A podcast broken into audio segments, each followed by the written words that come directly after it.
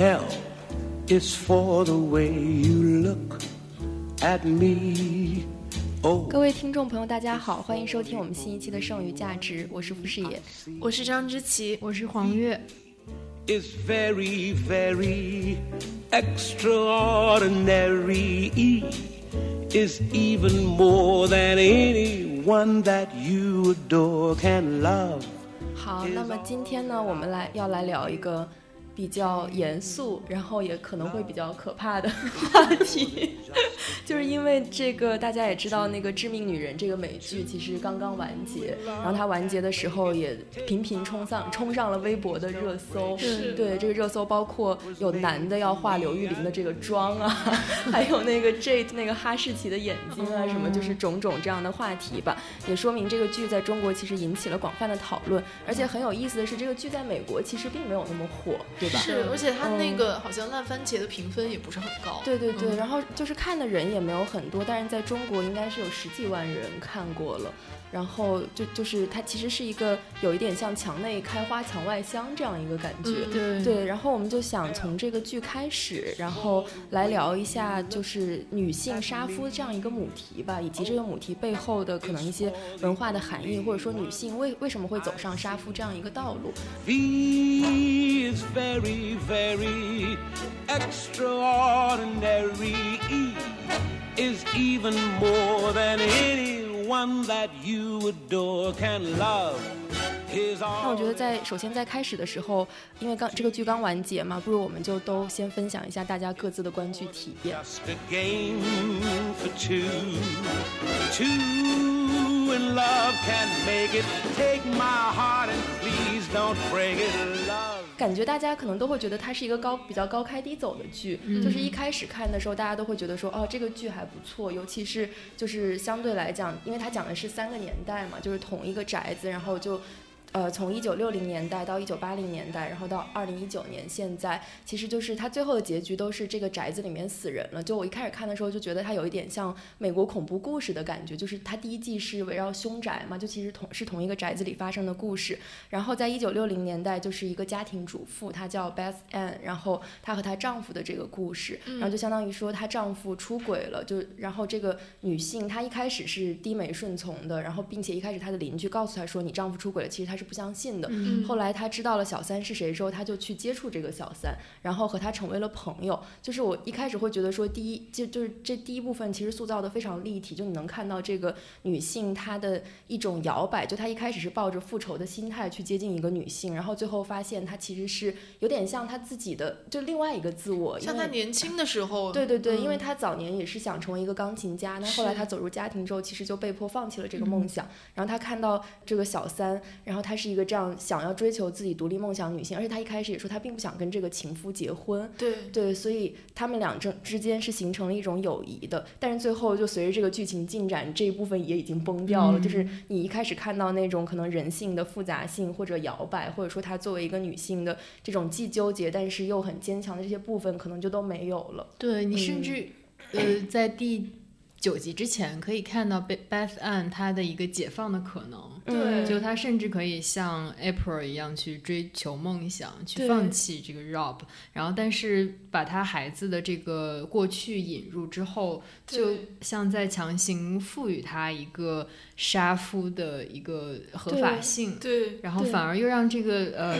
其实是三个女性中最立体的一个角色，我觉得就让她又让她恢复到一个扁平的状态。是是的，而且我觉得就是六十年代这一段故事，它那个历史背景其实是比较清晰的一段，因为六十年代，因为它这个故事大概是好像是一九六三年发生的吧，正好是就是第二波女权运动嗯。在美国兴起的这个时候，它里面讨论的很多话题，比如说女性的工作权、女性的嗯。堕胎权，这些其实那个剧剧里面都有涉及到嘛。而且我昨天还看一个微博上有人说，就是他这个里面这个 Rob 这个角色，他其实是一个做那个火箭工程的嘛，然后正好哦一九六六零年代其实是那个冷战背景，对对对。然后就是他这这样一个职业，也让他是当当时就是最怎么说，就是最受承认可的那种精英男性的形象，就是他的那种男性气质是其实是跟那种国家的那种，嗯。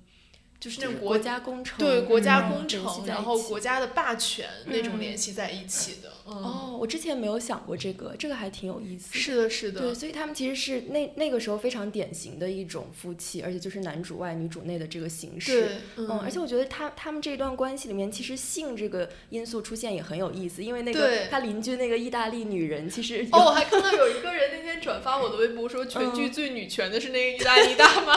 对的，他在第一集的时候就告诉 Rob 说，你要咖啡，你要跟你的老婆说，你不能敲桌子，那是对女仆的做法。是的，是的，而且他后来对那个小孩儿 特别好笑，他他他儿子跟他说什么，我在学校里受欺负，他说你打回去，我又不是你保镖。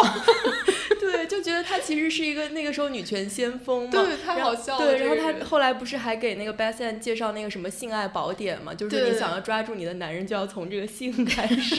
就我当时看那个觉得太太逗了，而且她最后不是去学习了这个技能嘛？嗯然后她回家就要跟她老公实验，最后把她老公弄到医院去。而且他们两家就门对门，你也能看到他嗯们夫妻关系的权权力关系是完全倒转的。对对对就她老公是听命于她的，就出去递电话呀，然后回来她生气了就不敢再给 Beth Ann 开门啊之类的，是的，就跟 Rob 家是完全相反的情况。对嗯，我觉得还挺有意思。而且我觉得，就是第一段里面，就是你一开始看的时候，你觉得 Rob 这个人他也不是一个。就是单纯的渣男，就是他不是为坏而坏的那种，就包括他因为跟他老老婆那个新奇的性爱实验，最后进了急诊室那一段，就是他们又聊到说他们婚姻为什么走到这一步。对对，你看那一集的时候，你就觉得这个男的好像是有一些难言之隐的，嗯，然后结合说他女儿去世的这个过往，可能就会我我当时理解的是说，可能是因为他有这样一段伤心的往事，嗯，所以他就是有点想逃离这个家庭。对，比如说他一跟他老婆在一起，或者说一回到家，他就会想起那种不开心的事情，所以他出轨相当于是一种。有点像是一个逃避的那种方法一样，对，所以我一开始觉得说他这个出轨可能也是就是事出有因的，就不是因为他单纯是一个花心的贪婪的男性才会这样，但最后这个完全被打破，反转过来了。对，所以就感觉这个戏一开始好像会有一些铺垫，但是到了第九就第八集、第九集的时候，感觉这些伏笔啊什么的，好像这个编剧也不太在意，他只是说想要制制造，就很快的制造一个杀人的合法性，然后把这个剧推到高潮。对，而且我觉得就是他后中间还有一段，就是 b e s a n 就骗他说他得了绝症嘛，嗯那条线完全就就没了。然后后来他们也没有去治疗，也没有去看医生，然后她丈夫也没有因为她生病有任何的变化。然后后来就除了跟那 April 订了婚，对啊，六个月之后就就等着她死了娶下一个老婆，就感觉那那她这个装病的意义在于哪儿呢？是，但最后她那就是她邻居那个男的来敲门的时候，就他们三个人对峙的时候有提到这个病。就是说，对对就她老公就说哦，原来你没有生病，然后 Ann 就说哦，这很 awkward，就开始讲那个事情，但是就也觉得挺弱的，整个这个而且最后这条线索 April A- April 闯过闯进来之后，没有打打乱他任何的，对他就是来吃，瓜的感觉。就打了个电话报个警。而且就是他开门，我看到是 April 站在门口，嗯还有一点期待，说哦，这个剧最后一步还是要反转，嗯结果完全没有。是的，是的。那就是这个是第一段，然后第二段呢，就到了一九八零年代，就相当于是因为它这个第十集最后就有一个交代说这房子是怎么样一步一步从接过对对对，怎么样在每个年代交接嘛，然后就相当于这个房子从一九六零年代又交接给了第二段，就大家都很喜欢的刘玉玲嗯和她的这个就是来自英国的这个绅士老公，但是是一个深贵。对，对一开始是一个深贵。其实我觉得，是不是这一段相当于是大家最喜欢的一段，因为它有足够的戏剧张力，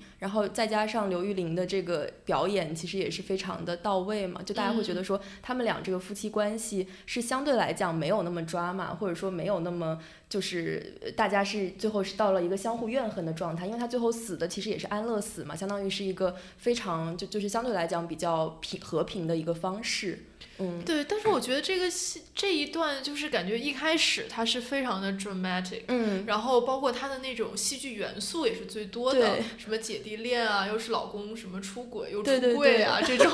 而且包包括还有一场，就是他们要见他们那个女儿的未婚夫那场，对然后其实他女儿未名未婚夫场面。对未婚夫的姐姐喜欢的是他女儿嘛，对对对。对整个那个大概三分钟之内，感觉有三四个反转，就好像很多 drama 的剧情是他们这一对对提供的。但是我觉得他这一段就是到了第九集就已经开始拖时间了，就感觉已经没有什么可以讲了，就大家都已经互相理解，peace and love 了。然后最后等到那个杀人的那一段，人家其他两队都在杀人，他们在跳舞，这简直就是为了凑那个时间，拍了好长时间两个人跳舞。我觉得我对这一段的感受还挺复杂的。嗯首先，我不太认同像郝鸿斌啊，然后在公号里面写说刘、嗯刘玉玲这个角色是一个镶了金边的圣母，什么，就说因为你你你你老公什么呃骗婚。嗯然后你还能原谅他，就是这个是非常恶俗的一种处理吧？他认为，嗯但是我觉得，呃，反而正是 Kyle 和那个刘玉玲之间的这种深情，其实也蛮动人的。我记得刘玉玲去跟呃她老公喜欢的那个男的是谈过一次之后，第二天早上起来有对他有一段独白，就是嗯说，呃，大概意思就是他永远会爱他，因为他教会了他自嘲。我其实呃蛮嗯，就也不能说蛮能理解，但是嗯会觉得这一种感情有它美好的地方，就是当两嗯个人，呃，可能已经很久没有性生活了，但他们保持了一种呃最亲密的朋友的感觉。嗯，嗯。而且我觉得他这里面可能有一个暗线，就是说。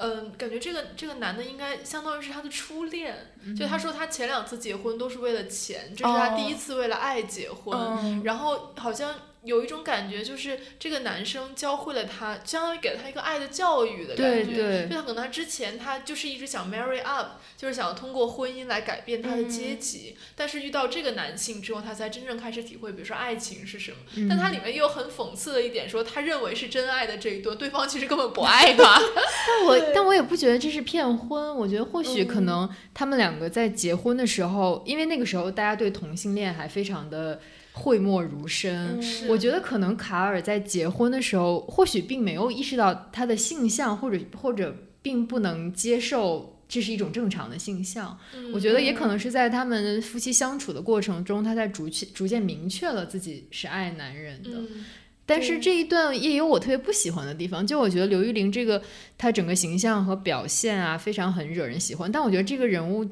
总体来说还是不够立体。嗯是就你看到的是一个还是非常扁平的一个女性形象，而且她跟这个女性群体啊，她没有任何的连接和支持，就她没有朋友米他的。朋友 最后也反目了。她在反目之前，其实两个人就是是一个嗯嫉妒和攀比的状态。塑料友谊。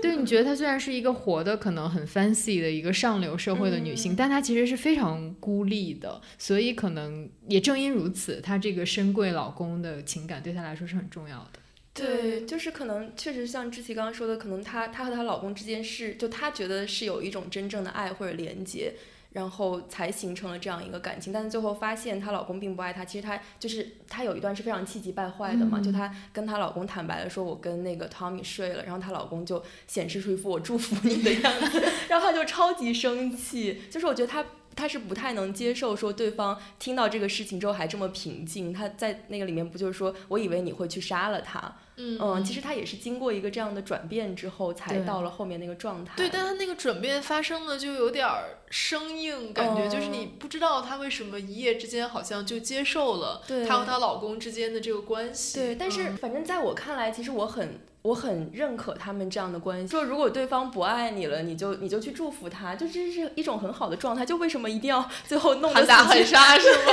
就为什么最后一定要死去活来？就如果我们做不成恋人，我们做朋友也很好嘛。所以就我们之前就不是有一次吃饭的时候还聊过，说大家很欠缺的其实是一种爱的教育，就是你要怎么去接受当对方说出不爱你，或者说你真的面临这个情况的时候，你要用一种什么样的方式去处理。我也嗯记得我之前一个朋友对我讲，就有一天他跟她呃结婚不久的老公闲聊，就是嗯问说，就是这些年来你最好的朋友是谁？就她万万没有想到，她先生说的是是你。嗯，然后她甚至觉得，就这种好朋友的评价，在某种情况下，可能比你是我太太、你是我夫人这种评价更更重要。嗯就是两个人之间不仅是一种家庭关系的连接，而是一种真正的情谊上的连接吧。所以我觉得，就很多人说夫妻做久了就会做成亲人啊，就从爱情会变成亲情。但我觉得，就是如果始终有一个友情的，并且是深厚的友情的维度在，也是非常动人的感情吧。嗯，为什么我们一开始就进入了如此的？这这可能是因为我们都很迷恋靠，我靠，真的太 是可爱了。，知琪那天还说，如果如果生活中有个这样的人，即便他是 gay，你也愿意跟他结婚。对啊，真的，这不是比大部分的直男要好很多吗？真的，简直不是一个维度上的生物，感觉是的，而且我觉得第二段备受讨论，也是因为那个小奶狗的出现嘛。嗯然后之前在网上广广为流传那个图，不就是刘玉玲说那个啊 you you 对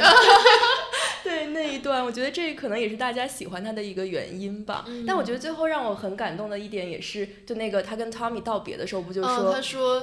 什呃么你我肯定不是听到这句对，嗯因为他跟他说我嗯爱你嘛，嗯然后说我肯定不是听到这个话的最后一个人，但是 I'm proud to be the first one。对，我就觉嗯得这样也很好啊。就他的态度，就他处理感情的态度，反正我还是蛮认可的。那我觉得就是在刘玉玲这一段里，其实他还有一重矛盾，就是说他们所拥有的社会身份和社交的地位，对和他们所真正喜欢的选择的生活方式之间的矛盾。就是你嗯从一开始几集，其实可以很明显的看出来，刘玉玲是一个非常要面子的女性，就是她一切都是希望别人能够觉得她生活的很光嗯鲜亮丽，觉得她的生活很幸福，是一个值得羡慕的女女性。但是她其实并不是，她的生活是乱七八糟，一地鸡毛。嗯然后她老公其实也是有这样一个意识，要不然的话她也不会不出柜，就是一直就嗯跟一个女性保持着婚姻关系，同时还跟其他的男性保持着性关系。但是这个感觉到后来，呃。这一部分达到高潮，就是说他们被逐出社交圈嘛，因为那个呃 Carl 的那个病被那个 Naomi 抖了出来，，但是感觉这个后面就没有再进一步探讨这个问题了。是就是因为他得了艾滋病之后，好像这个病的不可抗力就导致说编剧不再忍心去让他们在更惨对更惨，在经受任何现实上的考验，嗯就觉得说既然他都已经得病了，他们就好好的过剩下这段日子吧。然后就变成了好像又又像是那种呃患难夫妻那种嗯感觉，然后最后他们也好像并并没有被真的逐出社交圈，然后最后还是有朋友可以一起呃参加聚会啊，然后什么的，就是感觉这一部分就让我觉得有一点。就是太 peace and love 了，嗯就是编剧埋了很多坑，但最后并没有填上，只是用一个很大的事件把它都掩盖过去了。嗯嗯我前两天也在跟我这边一个实习生聊这个剧，我觉得他对刘玉玲这一部分比较大的意见是，他觉得。就本身同期是一个很复杂的议题，嗯而这个导演就是遮蔽了所有的矛盾。就那老我老公出柜，我就去找一个小奶狗睡好了，就好像这样也 peace and love。嗯然后就好像他不再因为自己是同期的身份而感受到伤痛了。然后呃我就是我这位实习生就觉得，其实大多数同期的生活是非常悲惨的。他既没有小奶狗这个出路，然后他可能也没有跟老公之间的这种情感上的连接。嗯所以她是一个非常边缘、非常受到伤害，甚至是双多重伤害的这样一个女性群体。然后她就觉得这一部分，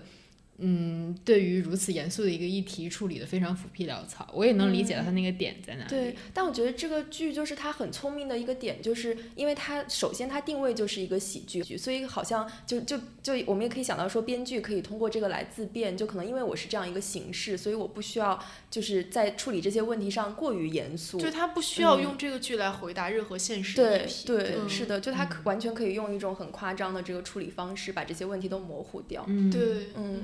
然后就到了第三段，就是我们公 认的最最无聊差的一段最无聊的一段就是二零一九年，然后之前我们在节目里面其实也提到过两次嘛，就是嗯它是一个三人行的这个开放关系，然后这个女女性的设定是一个呃少数族裔的黑人女性，然后她是一个律师，师对，就相当于是接受过很好的教育，而且是 他们两个女权主义律对相遇是在一个女权主义游行行上面，对对对，就嗯最开始那个介绍她老公就说觉得她特别的 so hot，嗯嗯，然后她老公呢是一个过气的编剧，就是在后面后面随着剧情展开，我们会知道说他其实曾经是呃有毒瘾，然后在他嗯。老婆这个、这个促帮助下强制戒毒的这样一个状态。然后他们是开放关系，而且这个开放关系应该是他老婆提出的吧？对我记得是对，然后然后呢，他老婆就是他是一个双性恋，在这个关系里面，他最后又引入了一个就是这个眼睛像哈士奇的这个 Jade 到他们的 白莲花，对到他们的家庭里面，然后才有了后面这一系列的问题。对，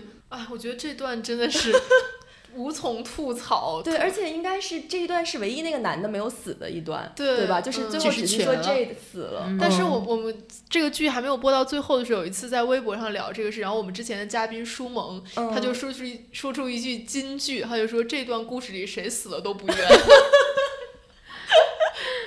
这一段整个还是比较平庸的了。嗯然后三位就是这个 open marriage 里面三个主角其实都不是受特别受大家喜欢。对，嗯，就是感觉观众没有一个可以代入并且跟着他去进入那个剧情的这样一个然后你也，感受不到他们的爱是爱在哪里，感觉没有什么爱。然后每个人物的特点除了 Jade 真的很很很爆裂之外，另外两个人的性格都很模糊。对，就是呃，那个男的是本来是一个很软弱吃软饭的嗯嘛，然后吸了毒之后突然就硬气起来，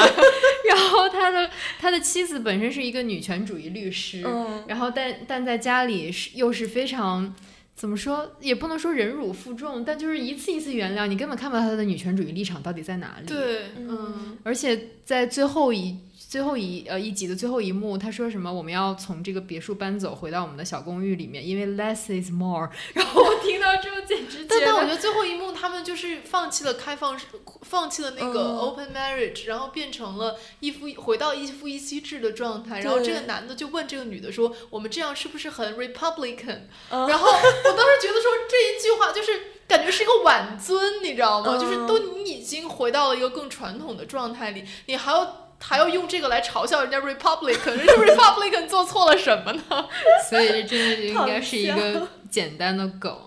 而且这这。这一部分原本设定是一个 open marriage，、嗯就开放婚姻，然后他就丝毫没有探讨开放婚姻的议题，对，就没有探讨开放婚姻里面我们的情感应该是怎样的，嗯然后应该怎么样实行这个开放婚姻。他就完全因为引入了一个危险因素，对我们的生活造成了威胁。好的，那我们就不开放了。就是你根本不知道为什么开放和为什么不开放。对，而且那个 J 的进入的时候，然后好像就是 Taylor 为了把它当成一个消解自己工作压力的工具，嗯就你看不到他们三者之间的这个爱的过程，就很很肤浅。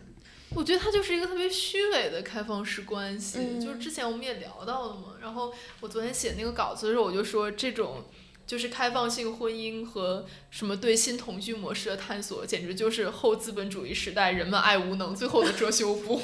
对，就是它其实是你就像黄月姐说，他们之间根本就没有真正深厚的感情，是，然后因为他跟第一个人没有深厚的感情，他就要引入第二个人，然后跟第二个人还是没有。当他们三个乱作一团的时候，还是没有什么感情，就是感觉不知道在看些什么。对，所以我觉得从这个角度来说，其实第三段是不是还是一个很写实的这这样一段？就它反映就是可能当下人的这种情感的状况嘛。就是你解决问题，你也没有真正去解决这个问题，你总是希望说一个别的因素介入，看能不能解决这个问题。对，而且最后其实也是，就是当就算是这最后他走了，就他们以为他走了，然后嗯这两个人就重归于好，就好像之前所有事情都没有发发生过一样，就是因为他们现在有有同仇敌忾的这么一个敌人，然后两个人就冰释前嫌了。那他们那个婚姻本来就已经一团糟了，不需要处理一下吗？是的，而且那个男的，就他就是后来他他老婆不是找他，就骗他说那个马丁斯科塞斯要来找你嘛，嗯然后就他跟他谈的时候，那个男的还是一副不相信他老婆的那个样子，然后他转转头就又变成回回归到跟他老婆是一个战队，就是他整个包括一些转变什么都非常突兀，而且那个 Jade 就他后来去找他前男友的时候，就他那个爆发也觉得很奇怪，就如果他是一个就是可以躲避警方追捕的，并且把自己的名字改掉，然后还把别人的房子烧了还不会被抓到的他应该是一个非常小心的，人，一个逍遥法外的人，然后他为什么那么就是那么快就崩溃了？就感觉最后整个他歇斯底里一爆发，然后这个剧情就马上加速了。对，而且就是他功能他有什么必要杀他前男友，又有什么必要去杀那个呃那个依赖呢？就是完全没有必要，他只需要跑就行了呀，他就能活命吧？是的，就感觉这一对确实是比较奇怪的一对。嗯，然后他那个结尾应该还埋了一个伏笔吧，就是接过他们这个房子的那一对，他他不是他那个老婆又看到他说他跟别人睡了嘛，然后就举起了枪，然后我就想说啊，下一季不要再拍这种，再拍这种真的不想看了。想聊一下《致命女人》的开头曲，哦就是那个漫那个几个动画，然后讲述了一组杀夫故事。嗯，我觉得那个反而就是结等它结束之后，你回来看，反而比正剧还要好玩儿。嗯，就是那几个你觉得就真的是女的在杀夫，而且是面对面的杀夫，我既没有借刀杀人，我也没有送他安乐死，我就是很直接的，就是啊、你有一个是把电风扇丢到什么丢到浴浴缸里面，嗯，然后还有一个是把呃对他吼怒吼的男人推下了楼梯。嗯然后还有一个是，呃，他过生日，然后对方送了他一个电熨斗，然后他抄起来就砸了对方脑袋。嗯然后最后一个是，呃，她开着车看到她老公在亲别的女人，就把他撞死了。哦，对，我觉得这个反而很有趣，这个就很像，呃，很像涂友琴那个《天朝渣男图鉴》，就是嗯这是是男的有错在先，然后女的就当机立断的 把他杀把他，弄死了。而且开头那个呃动画的形式非常像就美国七八十年代那种报道动画，就是它是一个形成了一个叙事。嗯，然后就是交，不仅交代了为什么杀，还要交代一下怎么杀。杀的方法是吧？对，然后还有一个是把她老公杀死、烧死了，是她老公在，就是那个女的下班回来，看到她老公坐在沙发上好吃懒做，弄得满地脏，她就就拿，直接把他她就是给呃摆了，在她老公旁边摆了一圈东西，就浇汽油，然后点火。哦，对，我觉得就反而我第一第一集看那个动画，我就觉得哦，好爽啊！我觉得这个其实也是这个剧有一点高开低走的原因，因为它嗯最开始就是它首先它的题目叫做 Why Woman Kill 嘛，对然后而且你你大概有有一种预感，就是说他最后这几个女的是杀了人并且脱罪了，嗯所以你会觉得说它可能会是一个更加。激进一点的嗯这样的故事，再加上这个片头，但最后你就发现没有啊，就是他最后所有的杀戮都是在合理合法的范围内进行的，并且他根本不需要为自己脱罪，他就是合法的杀人了。对，因为最开始看那个片头，你会有很多遐想，嗯你会觉得说他可能是一个这样的故事，但最后完全不是。嗯，对，这可能也是很多人在他完结之后叫他一个爽剧，就你看了之后啊，觉得很爽，然后觉得可能啊，仔细想想也不知道是为什么 会爽，就是这个爽点其实是很奇怪的嘛。对，嗯但我我觉得我那天写稿的时候，我就写说这个爽其实就是因为一种道德秩序的归位，嗯，就是可能大家那种复仇的心态，在最后这种一夫一妻制的其乐融融的这种结局里面就得到了满足，但其实它还是一种对于传统的两性关系、嗯。亲密关系的一种巩固，嗯。它反而让人觉得特别安全。嗯，反而让人觉得特别舒就心里特别舒坦那种爽，而不是说像黄月刚才讲的，你看到那种很激进的，然后很有冒犯性的那种杀戮故事，你那种爽的感觉，它其实是有点不一样的。所以可能编剧真的是 Republican，对，而且嗯，就我觉得其实还挺神奇的，因为就是它它这个剧是在那个 CBS All Access 那个平台上播，这 CBS 是一个特别特别民主党的电视台，就之前那些呃什么。傲骨贤妻，包括到后来那个《傲骨之战》都是在 CBS 播的。它其实是一个非常激进的那个嗯自由派的那个电视台，但是它其实这部剧感觉它的立场是有一点点保守的，我感觉。我觉得这可能也是因为它在美国评分比较低的一个也有原因可能。嗯，对，而且像第三段里面，其实他最开始引入的这个，就相，其实他就是一个第三者。他虽然包装的是说我们是一个开放关系什么，嗯然后最后他结局也是这个第三第三者死了嘛，然后我跟我的老公，我们又回到了这种一夫一妻制的生活和秩序是的，里面。是的，嗯，就是它其实是最保守的一个。然后像刚黄月姐说到激进这个问题，我觉得我们可以聊一下芝加哥，因为其实在我觉得在芝加哥里面，他写那个 Cell Block Tango 的时候，他其实那六个，我觉得是比致命女人要激进很多要的。激进很多，因为嗯那些男的都不该死。对，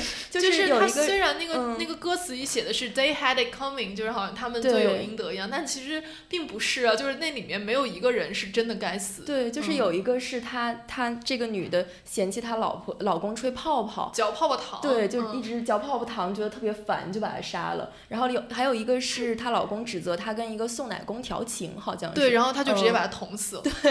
然后还有几个是什么来着？有一个是她老公是那个摩门教徒重婚的。对对对，呃，那个其实还相对来说更、嗯更站得住脚一点。然后还有一个是她老公是个艺术家，每天都出去寻找自己，哦结果找到了很多女的。哦，对对对，其实这两个就是你放在现在看，可能还稍微有一点合理性。嗯对对对，它确实是一个出轨的故事。但像我和知琪最开始说的那两个，你就会觉得说，哦，好像是一个完全是特别小的一个动机，她就把她老公杀死，就是这种。恶妻的对，就是日常生活中这种很琐碎的事情，嗯。就好像我记得之前不是有人说什么一对夫妻一辈子想把对方杀死多少多少次嘛，然后他们可能动了那个杀机，就马上去实施了这个行为，是。就是这种感嗯觉，嗯。对，然后芝加哥那个故事，其实他两个女主角其实也完全不是无辜的，对然后他们两个其实脱罪的那个理由都是其实非常牵强，就是他那个女主角 Roxy，她的原型就是她杀死了她的情夫，嗯然后据说在犯罪现场还放了那个放了那个唱唱片机，然后一直听一个叫当时叫什么。胡步舞曲就是当时很流行的一种跳舞的那个步，嗯然后那个舞曲一直放到她的情夫的血流干，她在打电话给她的哦老公说：“我杀人了。”然后，但是她最开始为自己脱罪的理由是说这个男的要强奸她，嗯但是很快就翻供了，然后就说不是我们认识很久了，只是今天就是起了争执什么的，反正就是。她那个口供是一直在变的那个女生，然后后来她被脱罪的原因就是说她是正当防卫，因为当时她她说他们同时去抓那个枪，只是他抓到了，所以他把那个人打死了。嗯对，然后另外那个女的是她在车上也是把她的情夫杀了，然后当时她杀完之后就跑了，然后犯罪现场就有一把枪，还有一瓶那个杜松子酒。嗯，对，然后后来她就说她当天晚上什么都不记得了。就是说他好像是那种有点像是精神失暂时性的那种精神失常，然后把那个人杀掉，他最后就因为这个脱罪了。芝加哥这个点就是他跟《致命女人》很不一样的一点，嗯就是说他其实最终的落脚点并不是正义的降临，对，就是它其实是一个，它最终落脚点是对正义本身的一种嘲讽和解构。其实、嗯，就是说它，呃里面唯一一个无辜的女性是唯一被判了死刑的，但是两个女主角都是最后脱罪了。对，对我就。我就记得之前那个稿子里面写的有一个，我还挺想聊，就是说，就是她是在这个大的环境下，可能就是女性还是一个男权凝视的对象，或者她还是遵从这个男权，或者说顺从。但其实，在这个微观具体的这个情境下，其实这两个女性，她们都是利用了这个男性的一些东西，然后来达成了自己目的，然后最后达成了她们是一个无辜的这个情况。对，其实它其实它处理的是一个更加复杂的现实，因为呃，就是我们可能在周五的节目里会就是用更大的篇幅去聊嗯。芝加哥，但这里就跟大家简单讲一下，他最早的时候是那个芝加哥当地的一个报纸的一个女记者，然后叫 Marine 这个女记者，嗯。然后她写的一系列跟踪报道，跟踪报道都是关于女性杀人犯的，然后其中这两个女主角是其中的两期，嗯，然后就是他除了这两个里人以外，他还写了当时那个监狱里面其他的一些女犯人，嗯他们就没有这两个人受到当时那么大的媒体关注，以及最后好像被变成了一种像明星一样的，就是那种。各种见诸报端的那种八卦新闻都发生在他们两个身上，那种、嗯。那种像明星一样那种角色，但但剩下那些女性为什么没有受到同等的关注呢？就是因为她们要不然是少数族裔，要不然可能长得没有那么美，要不然可能不是年轻的女性。哦就它其实处理的是一个比较复杂的情况，就是有种族的、有性别的、有年龄的，然后这样一个复杂的情况。然后它在这样一个整体的群像里面来看，说为什么他们两个最后脱罪了，为什么他们两个最终获得了公众的同情和支持，然后导致说他们可以杀了人，并且 walk away 这样子。对，然后还有就是也刚才讲的，就是它可能在大环境下，它不光是有比如说男性对女性的压迫，它还有整个那个司法体系的腐败，还有当当社会治安的那种混乱。其实二十年代是美国一个非常就治安非常糟糕的一个时代，就杀人案那个比例特别高。就它其实是在这样一个大背景下，它讲了两个女性的。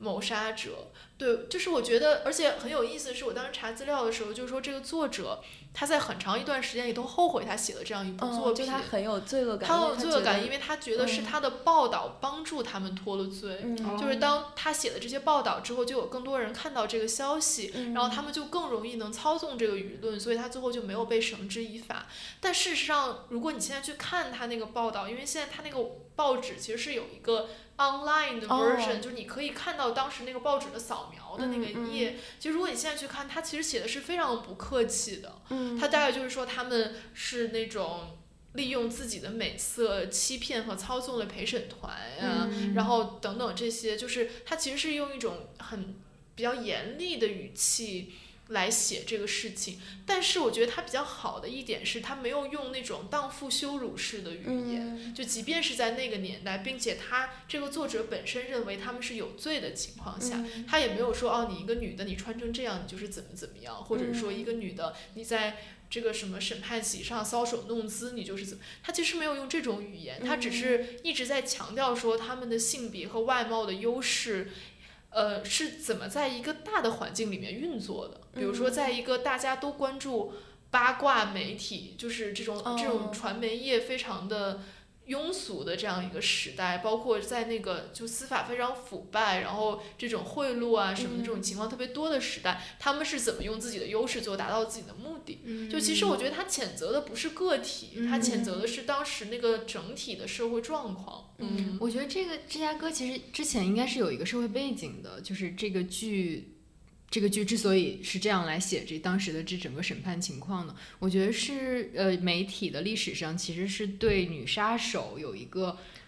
特别的关注，嗯对对，就是他会觉得当女性性，然后还有这种奸情啊，然后凶杀放到一起之后，是一个很吸引眼球的，非常吸引眼球。对就所以每每出现女杀手，就大众传媒的呃热情就会比男性杀手更多。然后很多因为很多时候女性杀手杀的是她身边的人，情夫啊、嗯丈夫啊，就是甚至小孩。大家会觉得女性很多时候都是为情所困，然后杀人。就对，是然后因为里面偶偶尔还会有一些奸情的元素。嗯呃，大概十九世纪中叶，然后有一个瑞士小姐小姐的女仆叫玛利亚曼宁，当时是嗯很有名的一个女杀手。然后她是朝她的情人开了一枪，但是后面导致她情人死亡的是她丈夫给了给了她情人头部一击。嗯，然后后来他们两个就合力把这个尸体埋在了厨房的那个地板下面。嗯，然后后来这个凶案被曝光了之后，然后就关于这个玛利亚，就这个女性，就出了一本小册子，专门来讲玛利亚的故事。嗯然后当时在英国，英国当时人口只有两千万，然后这个小册子就卖了二百多万。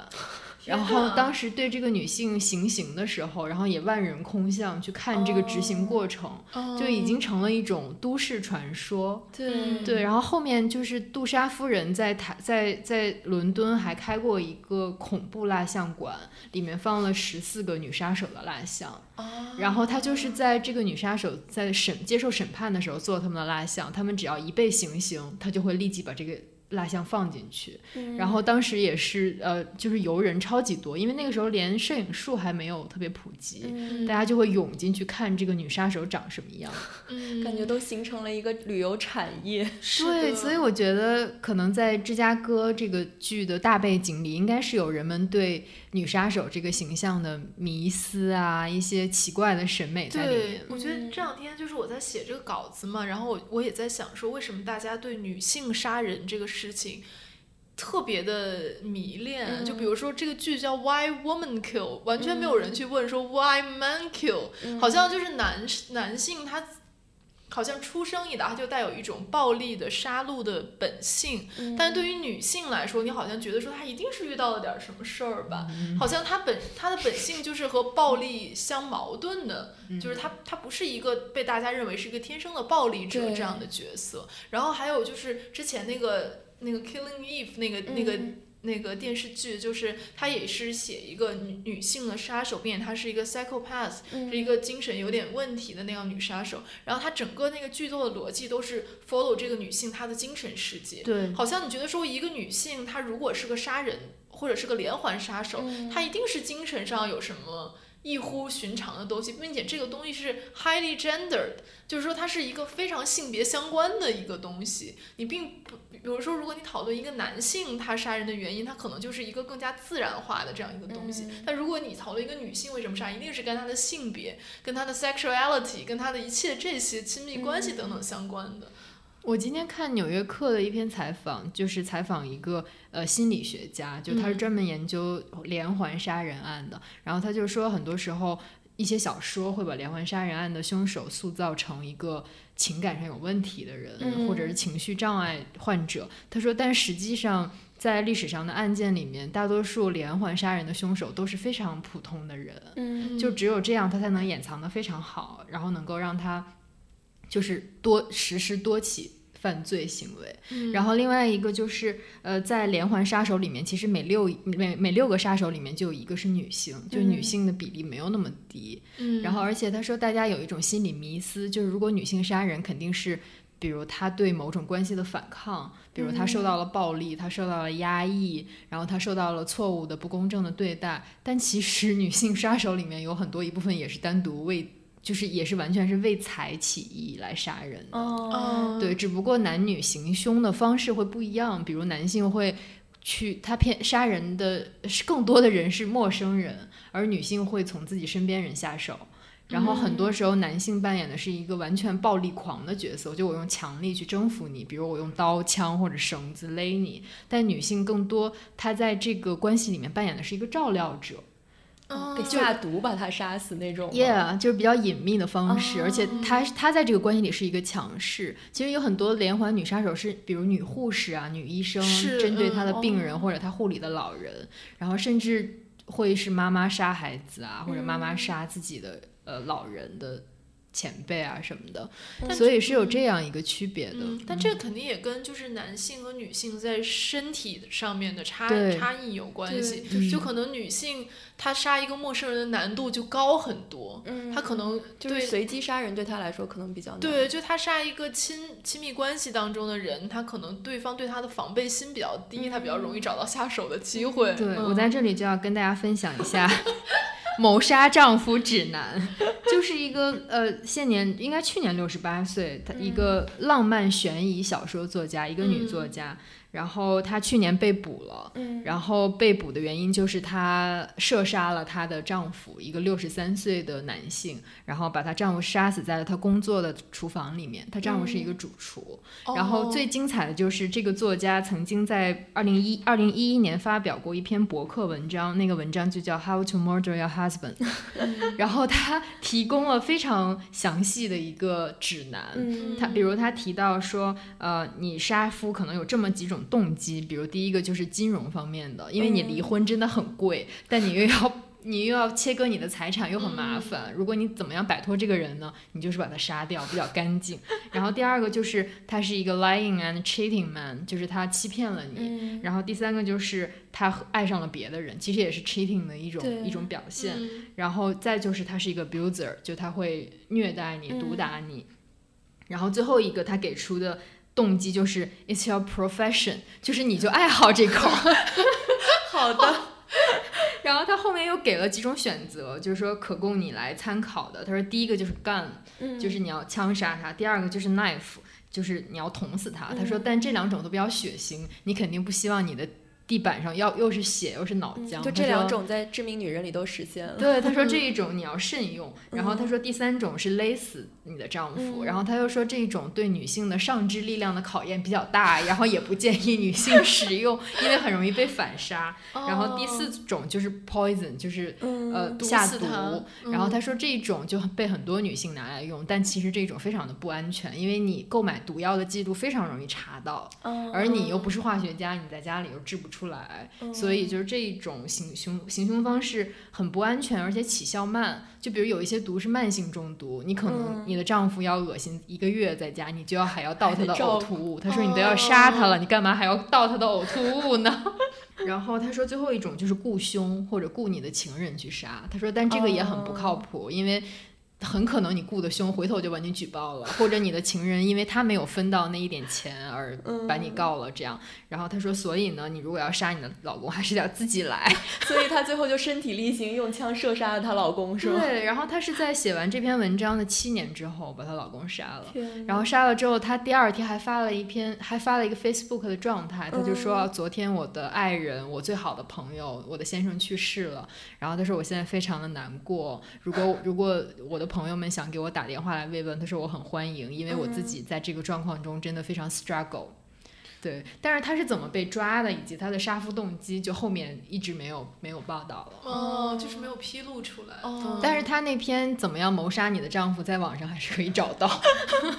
我觉得黄月姐说这个让我想到，我今天上午就也在查这个杀夫的各种故事，然后我就想到那个张怡和，就她是张伯钧的二女儿，然后她因为文革期间就被打成右派，她就被下，就是她坐了十年的牢，然后她在这十年，因为坐的是一个女女子监狱嘛，她就在里面接触了各种。各样的就是女犯人，其实我觉得有点像芝加哥那个感觉。然后他出来之后就觉得说我要把这些故事都写出来。他当时就列了十个他想写的人，但最后就只完成了三本，就分别叫刘氏女、杨氏女和邹氏女。然后这个邹氏女其实讲的是监狱里面的同性之爱，然后杨氏女和刘氏女都是一个异性恋框架下的故事。然后他第一出的第一本就叫刘氏女，里面就讲了一个叫刘月影的女性她的杀夫故事，就特别震撼。我觉得这完全是我的童年阴影。然后我今天。又拿出来看了一遍，还是很可怕，所以我要分享给大家。就这个故事，就他这个应该都是故事的原型是真的，因为他在后来接受采访的时候，他也说这些都是真的事情。可能他填充的部分就是，比如说具体的对话怎么写呀，这些。但是它是小说是吧？对，它是一个虚构的形式，但是他那个当时看的卷宗什么，就这些整个故事大致的经过应该是真的。然后这个刘月影就是他以前是一个在就是县城生活的这样一个人，然后他是一个务农的人，后来他就到了。可能快结婚的年龄，然后就家里给他介绍了一门亲事，就说这个男的，就你如果跟这个男的结婚，你就可以住到城市里，并且可以成为工人。就其实当时就你工人的身份肯定比农民务农更加光彩一些，所以他当时也没有了解这个男的他的性格啊、身体情况，就跟他结婚了。结婚之后，他就发现她老公叫老魏，他有那个羊癫疯，就他一犯病的话就很夸张，就会大喊大叫，然后各种抽搐啊什么的。然后他就想离婚，离婚他就去。找找那个组织说，然后组织就不批准。然后他的理由就是说，这个婚姻其实当时是包办的，然后并且在结婚之前他也隐瞒了这个病情。然后组织上就说，哦，那他还要治病，就是希望再拖一拖，拖延一下这个时间。然后就在这个时候，他又发现自己怀孕了，就是雪上加霜。但是他就是他其实即便知道自己怀孕之后，他也觉得说我还是想离婚，我想独自抚养这个孩子也没有问题。但就是这个一直不被允许嘛。后来有一年五一劳动节的时候，工厂就放假了，然后他。就硬要拉拉她老公去看电影，其实她老公不想去，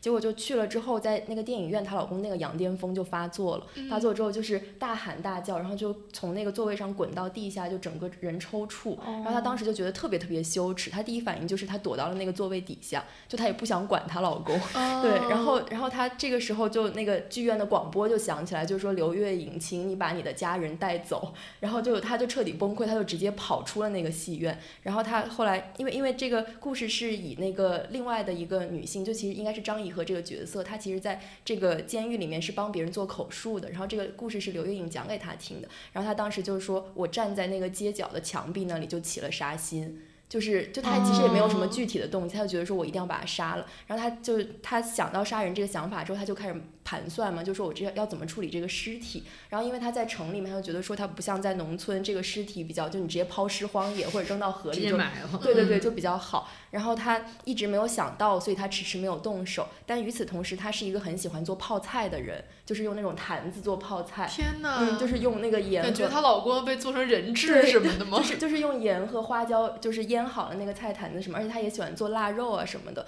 然后他就后来他就终于想到说，我要把他杀了，然后分尸，然后腌起来，就然后这个菜菜坛子就可以一直保存在我家，这个尸体就不用运出去，就也不会惊动邻里啊什么的。所以她想好了这个之后，她一边做了一个准备，就是她在家熬那种味道非常大的草药草。然后就他邻里就可以闻到，他就可以跟他们说，哦，我老公一直在生病，然后病得挺严重的。他就想说为自己以后杀完人之后做准备，他可以直接说她老公病死了嘛。对，然后他，然后他就想说，这个我这个案发的时候一定要选在冬天，因为冬天很冷，然后如果发生一些纠纷啊或者吵闹什么的，其实大家门窗都关着，所以不太容易被听见。而且他要买那个盐和花椒，就他不能一次性买太多，会被怀疑。然后他就分着买，然后结果这所有的一切都准备好了，在一个冬天的夜晚。然后她老公就又发病了，发病了之后，她就因为她是一个比她老公还要高大的女的，她当时想的就说我可以不用刀就可以直接把她掐死，然后她就直接把她老公弄死了，弄死之后她就开始分尸，就她这个小说里面很很详细的讲了她怎么分尸，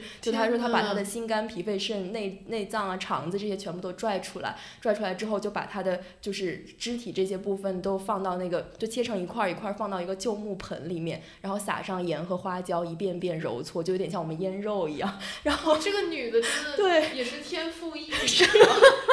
全都弄好了之后，就把她老公放到那个菜坛子里面，然后把头放在最上面，就把那个菜坛子盖上。然后这时候她她儿子应该是两岁左右，她的小孩儿。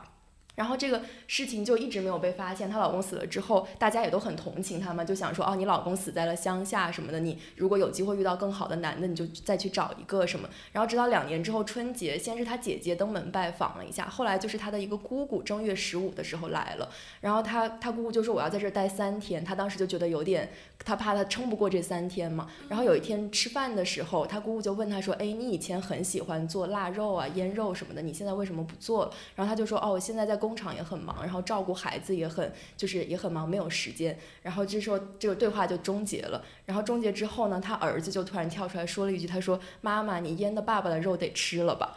然后是不是很可怕？然后他当即就觉得五雷轰顶，想说完了。但他那个姑姑也特别聪明，他姑姑就很镇定，就跟他说：“那个你这个孩子要不要也带去看一下医生？他是不是遗传了他爸爸的病？”就他姑姑其实给了他一个台阶，我觉得他可能有点怕他当时如果戳穿他就被杀掉什么的。然后他就顺着这个台阶下来说：“对我应该带他去看一下。”然后他姑姑就走了，吃完饭。结果没一会儿，他家就有人来敲门，就是警察和他姑姑又回来，然后他就被抓了。就那是一个当时县轰动县城的一个案子。然后我读过这个故事，真的吗？对，然后我就只记得做泡菜这个，我觉得我就把它屏蔽掉，因为确实很吓人，太吓人了。我觉得，我记得我当时读完的感受就是整个人毛骨悚然，然后我就会觉得说，平常我们对于女性杀手那种塑造，可能真的是很扁平化，很就是你你会觉得说她真的是因为走投无路什么，但其实在她在这里面，她也她这个动机也不是说那么的，而且我觉得很多女性杀手故事就是以杀为终点了。就是杀死了就行了，对。而这个最恐怖的问题就在于他死了之后的过程。就是死了之后，他一直还在他家里。就我记得我上一次读类似这种故事是那个池子健《世界上最后的夜晚》，它里面她不是把她老公杀了，就是她是为了争取她老公那个赔偿，因为她老公是在那个矿里面工作嘛。然后她就把她老公放在冰箱里了，然后她就特别这个女主角就特别害怕停电，就每次停电她都会说世界上的夜晚怎么这么黑，但实际上她是怕那个尸体如果停久了的话，那个味道就会出。来，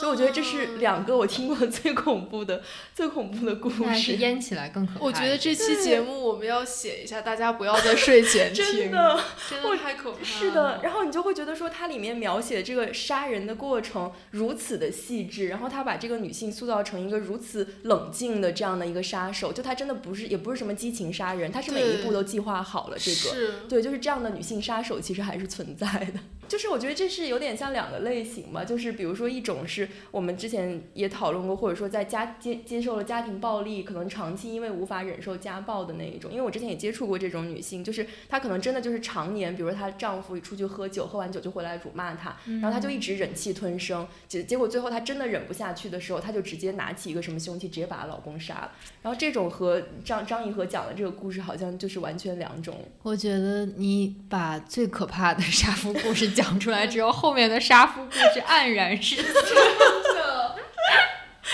我本来还想讲一下池莉的云破处。对，黄月姐可以分享一下这个里面的杀夫故事。哦，就是这里面是讲在一个大院里面有一对在外人看来比较幸福的夫妻，然后但其实他们每个人都有很深的秘密。然后这个女的应该是曾经被她的姨父等很多亲人性侵过，然后她就不育。然后这就是他们她跟她丈夫之间的一个。大概一个秘秘密的羞耻吧，就都不不敢往外说。然后在一个偶然的机会，我忘了是什么，好像是一个聚会还是什么。然后这个女的就发现，呃，她丈夫其实是小的时候杀害她全家人的一个仇人。就她丈夫 怎么这么 dramatic？她丈夫小的时候应该是嫉妒这个女孩所在的这个大院儿的这个好的生活，然后就把一种河豚的毒放到了他们家的鱼汤里，所以就除了这个女孩之外，他们家大概有八九口人都被毒死了。嗯，就是她不用这个小说讲的不是很非常 dramatic，它还是有一个历史背景在的，包括当时的大院儿啊，整个贫富对立啊，然后还有这种是呃政治运动的背景，嗯，然后这个女的发现了这件事情之后。表面上非常的平静，然后后来就怎么样把她丈夫杀了？因为我看的时候真的特别特别的小，然后当时已经被吓到了。我觉得当时可能看到刘 氏女已经被被吓晕了，因为当时看池莉这个已经觉得挺吓人的了。嗯，而且跟她同时代的就是那个里昂的杀夫嘛，哦嗯，对，好像就有很多作品会给他们放在一起看。哦，然后里昂那个杀夫就是讲一个一个女的，她丈夫应该是一个屠夫，然后就有她是性虐待狂吧，对，嗯然后这个女的就是常年处于一个性虐的这个受害者的位置上。而且好像呃，好像是呃，她呃村就是她丈夫要为一个祭祀仪式准备特别特别杀特别特别多的猪，嗯，然后他们村里的女的就来告诉这个女的说：“你不能让她杀那么多猪，她会受报应。”然后这个女的就不停的受这个暗示的影响，后来就有点精神不正常了。嗯，然后就在这种癫狂状态下，就把她丈夫当成猪杀了，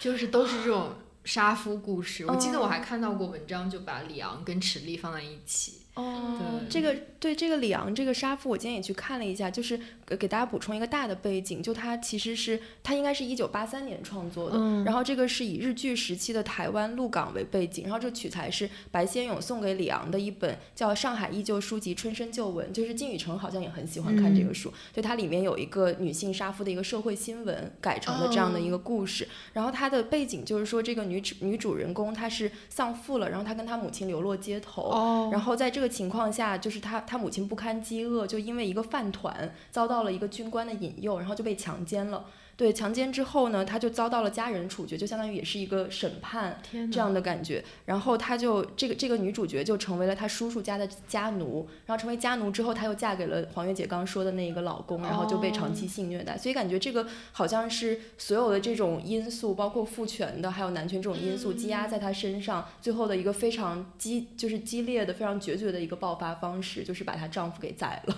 对，而且好像这个女的在他们村里也是非常孤立无援的一个状态，嗯就是她曾经想跟村里的其他女性求救，嗯但村里的其他女性对她避之不及，就觉得嗯她不洁呀，或者这个人品德有问题。即使在她杀夫，她被判刑判死刑之后，然后村里的人还女性还在绘声绘色的在嗯坊间传播她的这种故事。对，我觉得这个也挺有意思，就是说女性之间到底能不能形成一个连接？就包括在《致命女人》里，其实我们也会觉得说，就像我们刚才也讨论到的嘛，你像那个刘玉玲和那个 Na Naomi，其实她并不是一个真正的友谊的关系。然后像第一对里面，本来那个 Beth Ann 和那个小赞，也许有机会形成一个同盟或者说姐妹情深的状况，其实最后也并没有形成。然后他跟隔壁的那个女的，就她一开始不是很很勇敢站出来说你不应该接受那个意大利女人，啊，不是哦，对，她跟意大利女人还有一个就是最后她借刀杀人的那哦哦家个，暴的那个女对对对的，，他一开始就是说你你要离开他什么，但最后他其实还是利用了那个女人来达达到自己杀人的目的，然后就就致第三命女人里，我觉得嗯。这是一个弱点，就所有女性女性之间彼此的社会连接太弱了，嗯你就觉得每个人都特别孤立，孤立在自己的这个。这个这个角色里，反而是男性特别能够团结在一起。跨时空团结，那个卡尔有他的爱人，然后那个嗯伊莱有他的一直他的那呃个经纪人伙伴，然后在第一段里面，那个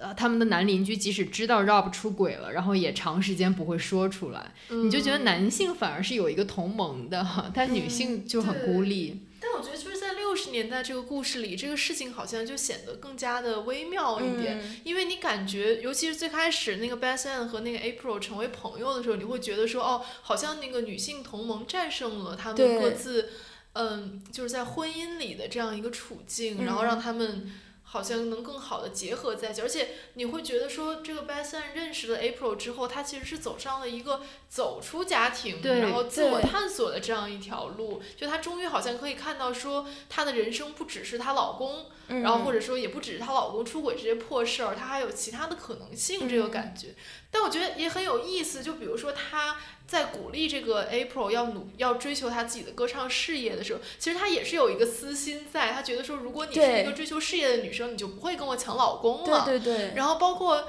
后来那个 April 带他一起去那个黑诊所去嗯堕胎，然后他就坚决不让他去堕嘛，然后还把家里不用的东西当掉，什么给他钱让他去医院做检查。但其实他心里想的是说，这个孩子如果生下来了，可以给我养。对，这样我觉得太奇怪了对，了。就这样，我们俩生不了小孩儿，但是嗯 Rob 还可以有一个他自己的亲生孩子，所以你就觉得说他们两个就是一方面你觉得说他对这个女孩儿的好。不完全是虚伪的，就是它里面肯定有真心的部分在，尤其是说，当这个女孩儿她第一次在那个酒吧登台演出，对吧？对一开始说那个 Rob 要去陪嗯她看，但后来 Rob 爽约了之后，他就是推掉那个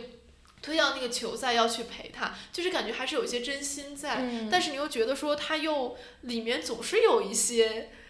自私的那个嗯想法在里面，所以你就会觉得说，在那样一个时代，同时是一个非常呃。就是鼓励女性走出家庭，鼓励女性和其他的女性结成同盟的那样一个大的运动和激荡的那个时代里面，其实女性结成同盟还是有很多的困难和障碍那。其中最重要的困难和障碍就是婚姻呀，就是说你一旦这个女生她进入了婚姻，她跟一个没有进入婚姻的女性之间就有众多的障碍存在，包括她们是不是潜在的竞争者，包括当一个女性有工作的时候，她会怎么看她有工作这件事情。包括他们要怎么处理小孩儿的问题，可能一个已婚的女性她想要孩子，而一个未婚的女性她想不要孩子，嗯。但她最后的结果其实是走向了一个相对来说更好的一个方向，就是说他们在她老公死了之后，他们两个一起，两个女性一起抚养了一他们的这个女儿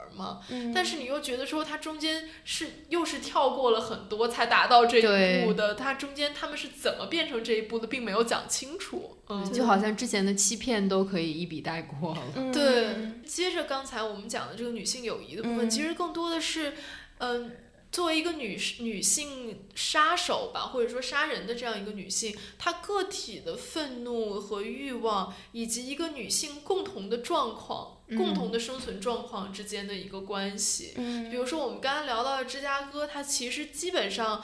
呃，是把这个故事限制在一个女性个体的欲望和嗯愤怒的这个层面上，就不管说她杀人是不是合情合理，它都是一个她的愤怒和欲望的一个宣泄的方嗯式。对那可能就没有太多的顾及到说女性整体的一个状况，并且女性对这种整体状况的反抗。嗯但比如说像在《Why Women Kill》里面，好像大家就过于强调了嗯，它那种合法性，以至于说。她就是感觉这些女性最后我们都觉得她那个人设立不住了的原因，就是因为她杀人的那个，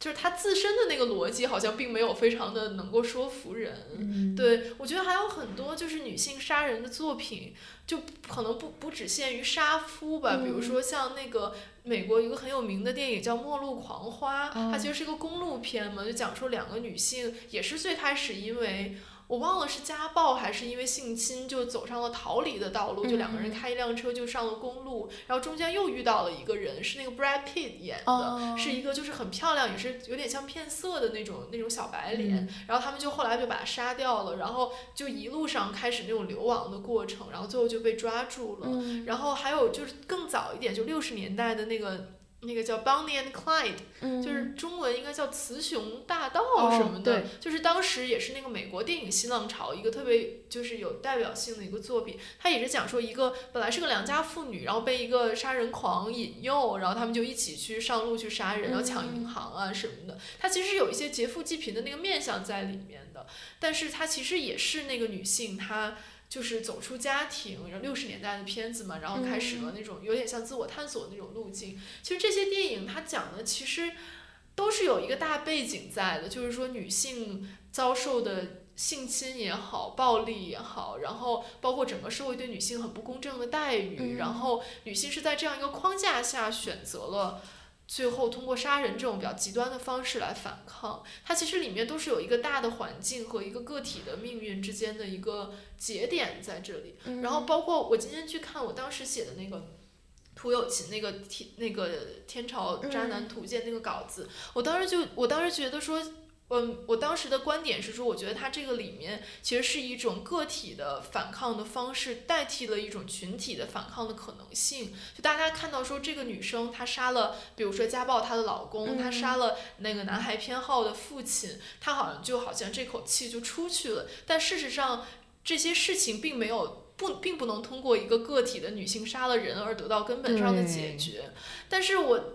自从就两年过后，就一年多过后，我就看了这个《致命女人》之后，我就觉得说，其实也不能这么看，因为她杀人本身的动机就是因为她不能解决。对，对她其实杀人就是杀人这种可能性，其实是一种在戏剧作品当中被夸张了的、被凸显出来的一种极端的方式。但现实生活中，其实这样的做这样选择的人是极少数，而她之所以做这样选择，是因为她其他的。比如说跟其他女性联结来反抗，比如说她通过一些正规的合法的方式来反抗的路径都走不通，她才会选择那样。所以她其实是永远有一个这个张力在里面的感觉。再谈回刚才那个女性联结，其实我们这些年展望了好多次女 性联结。对，我从那个知棋做那个养老社会吧，到那个视野做破金包妈妈的那个，就我们都在讨论是呃这个母职的问题。和养老的问题的过程中，想到可能家庭并不是保证这个问题解决的一个唯一方式，或者是可靠方式，而我们要靠友情，要靠女性之间的互相扶助。对，尤其是我记得是也写那个破金包的那个，还你还采访了那个作者，对他，他其实他的观点就是说。从这个猿人开始，就是都是比较偏母系的一种方式，其实是女性来共同喂养孩子的这个情况。然后，但我觉得那个书也挺有意思，就是它一方面其实它前面用了很大的笔墨在讲上东社会这个女性之间是如何倾轧的，就因为就感觉他们其实是在争取同一个男性资源的这个群，就是整个这个资源都是在那儿。然后，如果你想。进入他们的游戏，因为他们是规则制定者，你就要去打败其他百分之九十九的女性，然后你才可以进入他们那个规则和他们玩这个游戏。所以在就是他们平常遇到都是那种就是就是相互之间恶语相向那种。他在书里面还经常用这就是婊子这个词来 形容他的那些女性同伴，感觉就跟 Naomi 和对真的就是刘玉玲一样，就是虚假的那种塑料友谊。但他最后有一个转折，就是他自己呃流产了，然后他流产之后，他就会发现说。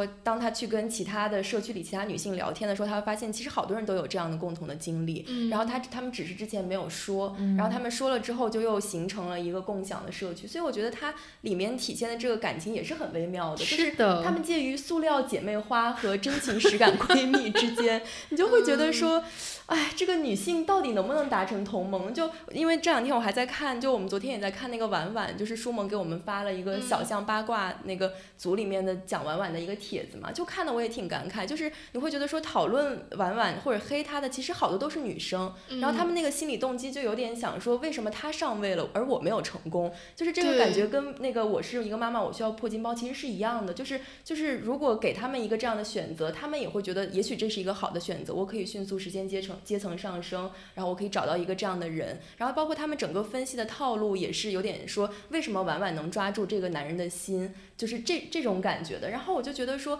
哎，女人何苦为为难女人，对吧？就是就是，如果你们我们都是怀着这样一种心态去看待我们的女性同辈的话，那这个连接到底要怎么形成呢？可是这个竞争的关系就很奇怪，就是好像所有女人在争。少数的优质男人一样，对他就是，我觉得他还是像一个丛林法则一样，对，就是就是你有了我就不能有，就是大概这样一种心态，而你的获得就等于对我的剥夺，对，嗯，就是一个这样的竞争关系，就反正。完了，视野老师对女性同盟放弃了。真的，而且我还想到之前写过一个，不是讲那个保姆和中产雇主的那个吗？就是那个里面你也感觉说，这就是这这两种不同阶级的女性，她也没有办法形成形成同盟。就是这个中产，就这个女性雇主，首先她视我们家这个仆人为一种威胁，就不管是在性上还是什么，她会觉得说，哦，那你可能会勾引我老公。然后其次，她又觉得家里有这样一个不安全的因素在，就是不管怎么样，你都会觉得女性之间的这个相互体谅和理解是很难达成的。但我觉得，就是像视野刚才讲的，就是女性和女性之间达成那种共情和理解的基础，其实是我们共同的生命经验，嗯，就是包括怀孕啊、流产呀，包括性啊这些。可能确实是你和男性很难共享的这种经验和体会，可能你只有跟一个女性才能够嗯。互相达成那种最深层的那种理解，对和感同身受的那种感觉。嗯但我觉得他们不能连接的最主要的原因，就是因为父权制的婚姻啊，就在这个父父权制的婚姻的制度下面，女性和女性是必然要为敌的，因为他这个小家庭维护的就是一个以男男性为中心的这样一个财产的共同体。嗯那不管是从性的角度来说，还是从钱的角度来说，女性和女性之间全都是竞争者。嗯对，所以就如果有一天真的能达成女性同盟，那肯定先是父权制的婚姻瓦解了，女性和女性之间才有可能能同盟。其实有点像六十年代那个故事里面，那个男的死了，他们俩就能一起养孩子了。那男的要是没死，他们就时而能够互相理解，时而又要互相撕。对嗯嗯，天呐，对家庭制和婚姻之绝望了。为什么我们每一期节目聊到最后都这么绝望？对，所以我觉可能因为我们想的太多了，每次都把话题推向一个无解的方向。那你们觉得说，就是如果女性要真正的达成同盟，就是唯一的方法就是我们要摧毁父权制的婚姻吗？还是有什么其他的 alternative 的方式？你也可以跟女同性恋者达成同盟。没说恋情上的同盟啊，就是嗯友情上你也可以达成同盟。就是形嗯成一个女性的 community 这样子。这个问题是不是说我们一定要在一个男性真空的环境里面才能达成这个？但我觉得这个男性真空是永远无法实现的呀，就是、嗯就当所有的女性都杀了他们的丈夫，这世界就男性真空。我们的男听众要吓死了，好吗？不，我们还是要倡导这个男性和女性之间，我们还是要这个和平友好的交流啊，不要最后都上升到谁杀谁。对，但我觉得这个确实是一个困境啊，就是你永远都没有办法达到男性真空，对吧？那那你说在这个情况下，父权制的婚姻能能毁掉吗？或者说我们可以形成一种新的结合超越竞争关系的同盟。嗯我是觉得可能在理论层面或者在宏观的层面，这个女性同盟是应该达成，但是是有困难达成的。嗯就像就是我们可能女性共同面对一些议题，只有彼此能够更加理解、更加宽容的议题，然后这在这个层面上应该达成同盟。然后，但是在张老师所说的那个父权制婚姻的竞争者的基础上，可能又达不成同盟。但在个体的层面上，我觉得永远也是有可能达成同同盟的。嗯就是你，你永远需要一个同性去倾嗯诉不，比如关于身体的、关于怀孕的、关于种种生活上的意见啊什么的。嗯，我觉得我们三个就是很好的例子啊，就是就是你会觉得同性的伙伴的支撑确实是非常重要的，以及同性之间这种讲述嘛。而且我觉得就是女性在这方面来讲，可能确实会比男性的连接的可能性更高一点。就男性很少跟你的同性去诉说一些你自己，比如说具身性的这种体验。而且我觉得这可能有时候也不是一个性别的问题，就是你想一个男性和一个女性能怎么结成同盟呢？嗯或者两个男性之间能结怎么结成同盟？可能这就是一个人和另外一个人能不能结成同盟我觉得是个体层面上的问题。嗯，嗯就像我们上一期聊那个女权主义和消费主义，也有一个人我看在喜马拉雅上留言说，嗯当你们想这种无解的问题的时候，会不会抑郁？我觉得其实我们。就没有自己在想这些问题，我们嗯是跟朋友交流，然后我们把自己的疑惑和无解的那部分绝望说出来了。我觉得这反而是我们缓解了焦虑的一个途径。对，而且我今天还在想，就是说我们现在，比如说做媒体，或者是写东西，或者做播客，你最后要传达给人的是一个什么东西？就比如说，呃，就我之前经常，我们之前经常探讨那种原生家庭的问题，嗯然后比如说我会在微博上发，然后我妈就会来问我说，她就觉得说她是不是做的不够好，嗯然后她另外一方面，她又会觉得说，哦那既然你就是你，你如果想到原生家庭，你想到的都是跟我之间的经验的话，那就说明说我在你生活中重要。嗯对，所以然后我我觉得更，比如说写出来就会有很多人反馈说，比如我的家庭也是这样，或者说我我觉得这样不对或者不好，或者我对我的下一代不应该这样。但你会觉得说，对，从我的角度来说，它不是一个。警示性的东西，就不是为了告诉你什么是对的，什么是不对的，也不是说为了让所有人都有了更大的压力，说我到底应该怎么生活，怎么去教育孩子，不是让所有人都纠结于怎么让怎么样做一个更好的母亲，或者怎么样做一个更好的子女这个问题。它其实就是传达了一种困惑本身，而这个困惑本身其实就是大家每个人都会面对的问题，然后也是每个人都应该可能思考和表达的问题。所以说，我觉得如果如果我们说说一个话题，最后给大家的结论是说，哦，我我就是这样，或者说，哦，我不是这样，我比这个强，或者是说，我觉得这个应该是怎么样，我觉得这样是不对的，我觉得什么是对的，我觉得这个其实才是没有意义的讨论。就是如果这个话题传达出来是这样的结论的话，那除了让我们更焦虑。也没有什么太大的作用，很多时候可能只是说我传达的这种困惑本身，我我提出了一个问题，而我们每个人都要顺着这个问题去理解自己的生活而已。嗯，我觉得我最近也在想，就是我们为什么要做这个播客？怎么感觉进入了 这是什么环节？自我反思环节。就因为我之前特别怕跟别人讲一本书的东西，呃，因为每个人他从他的立场不一样，你很有可能会片面，然后会。呃，会只关注自己愿意看到的部分，因为但我们又像大又像这么多人在讲嘛，然后我也看到有一些听众在后台说啊，你们这个没有谈出什么结论来，然后或者是发生了一个什么事情，想听你是怎么想的。嗯，我觉得这些都不是特别重要，就是尤其是结论这个，我们就我们根本也没有结论，我们为什么要有结论？然后再就一个为什么要听别人的想法？我觉得。哎，这个我们提供的想法不是最重要的，我反而觉得我们三个的交流过程是最重要的，而且就这个行为本身也在向大家提示，就是很多时候你要走出去跟别人交谈。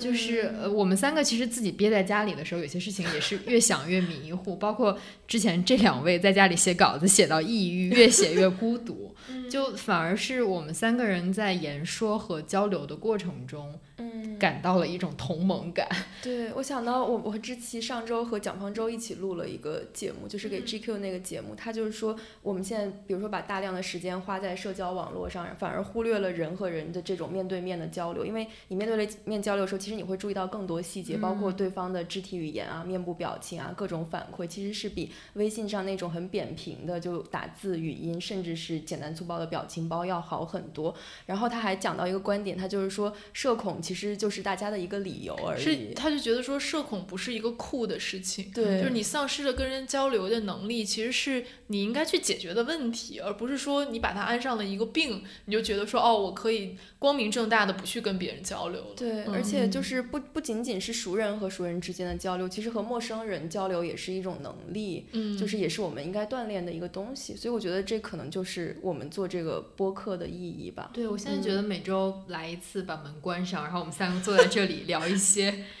可能很不接地气，或者是你日常不会去跟人聊的东西，就是这一两个小时是一个很珍贵的时间。对，是一个感觉要哭了，怎么回事？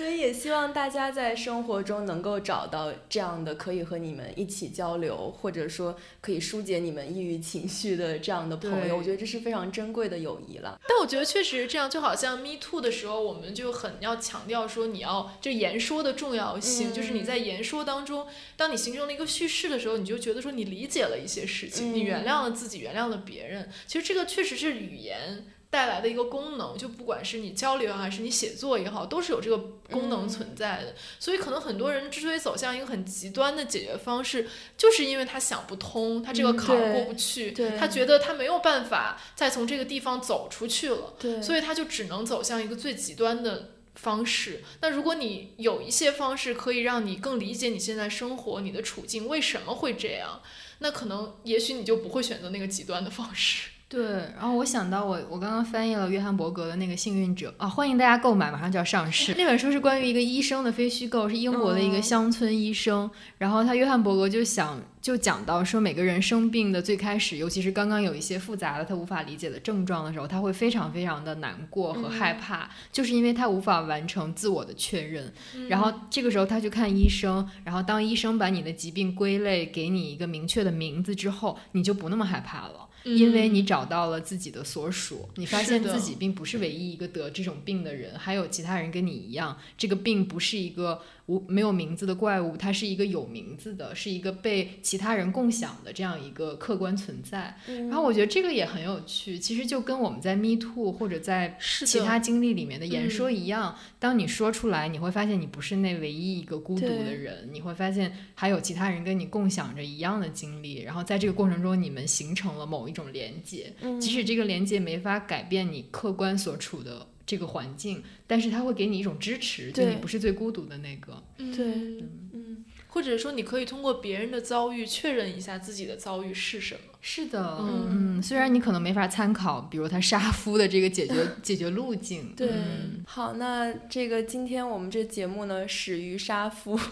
终于交流，我觉得是一个非常正面的、非常正能量的一期，节目，非常正能量的一期节目了。那就像刚刚说的，还是希望大家能够找到自己的同盟，然后能够有更多的机会去倾诉，然后有更多的机会去倾听别人说什么。嗯。好的，那我们这期节目就到这里啦，拜拜拜拜。